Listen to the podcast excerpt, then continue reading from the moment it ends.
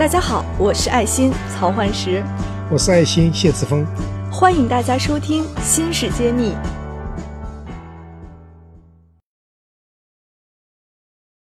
嗯，谢院长，目前上海举办了一个世界移动大会，嗯。给大家带来了很多很劲爆的消息哈，我看到呢，中国移动正式发布了主流旗舰芯片的综合测评榜，这个排行榜呢，呃，说起来也蛮振奋人心的，因为我们国内的海思榜上有名，而且还超越了联发科，成为榜单的这个第二名。嗯，我看了一下这张，呃，这个榜，它主要是从三个维度来进行测评的，首先是 modem，然后是 CPU，还有 GPU。那对于我们这些。呃，理科小白想请 谢院长给我们先科普一下，为什么选这三个方面来作为芯片的一个评价标准？啊，是这样，我们一般人用手机是喜欢的是一个拍照的功能啊，大家都喜欢拍照，对，像什么双摄，对，然后呢，还有一个就是上上网的速度，嗯，还有一个就是计计算的速度，就是现在屏幕要大。然后呢，照相要片，照片要清晰，然后上网要快，这些呢都是我们一般用户、手机用户关心的。但这个背后为什么会有这样子的一个性能呢？那么，啊，专家呢是会给一些技术指标。所以这里列出的中移动列出的三个评估标准呢，是不是快？那么这里面背后还有一个因素，就是操作系统。嗯，所以说你有很快的芯片，如果操作系统没有把这些芯片的性能给充分的。使用出来的话，你还是不能体现，所以这里面都相互有作用的。那么纯技术的流派就会看在通讯方面、计算方面、图像处理方面，它的这个芯片的能力。所以今天我们是在对比芯片，不是在对比手机，所以我们搞清楚。那么这边基本上有四款芯片，第一个就是高通的骁龙八四五八八四五，然后还有两款海思麒麟。九七零，还有那研发联发科的一颗个 P 六零，可以看到啊，在这个呃所有的评比中，高通还是最牛的，它都排到了五星。那么你再再看我们的海思麒麟，它是九七零呢，它有呃两个项目，modem 和 GPU 都已经达到五五星，只有 CPU 略。比我们呃，比高通这个芯片呢稍微弱一点，四星。好像点评也是说它的通信表现非常领先，然后嗯，GPU 的这个技术对游戏性能提高非常明显。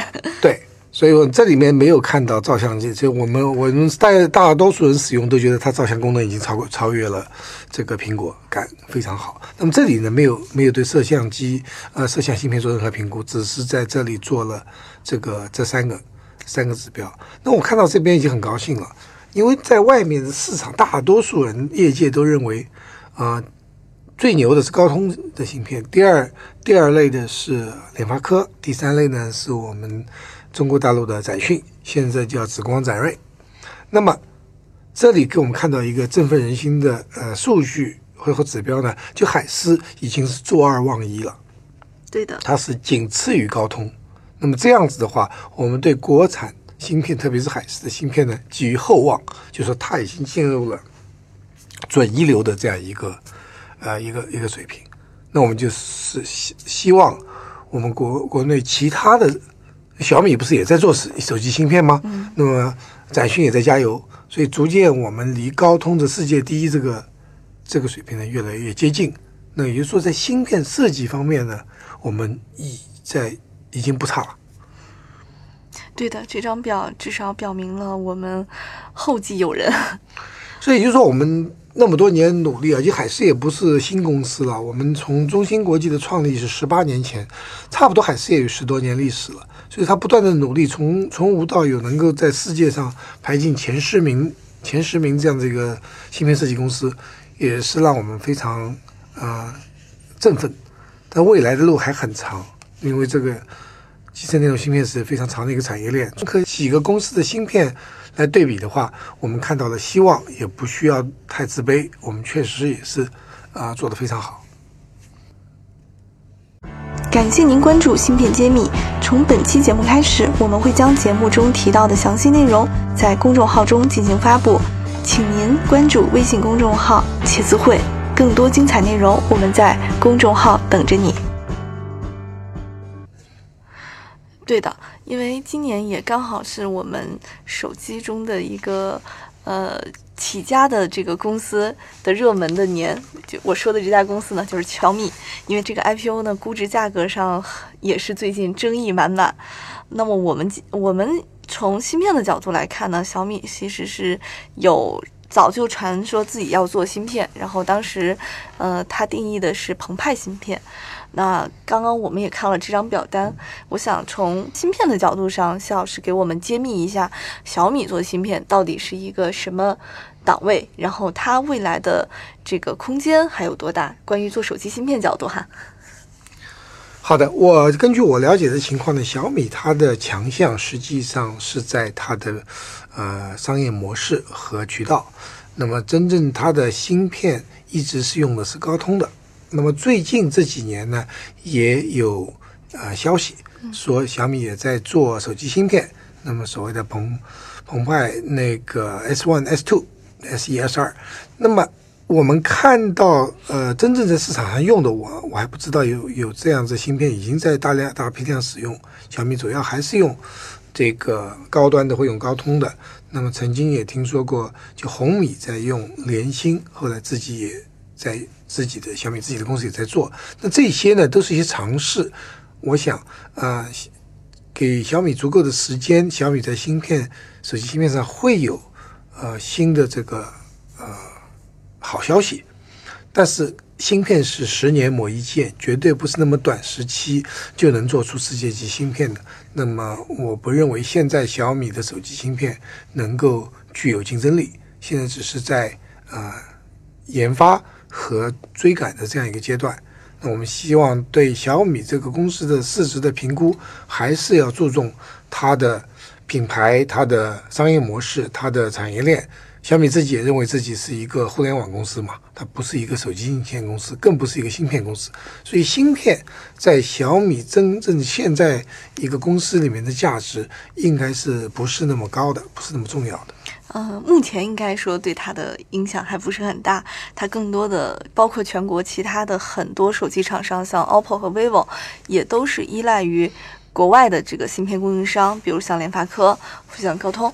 那我想问一下，在我们做一个预判哈，未来这个手机芯片在这个手机厂的这个手机厂商的这种市场竞争里边，会不会是成为一个关键的因素呢？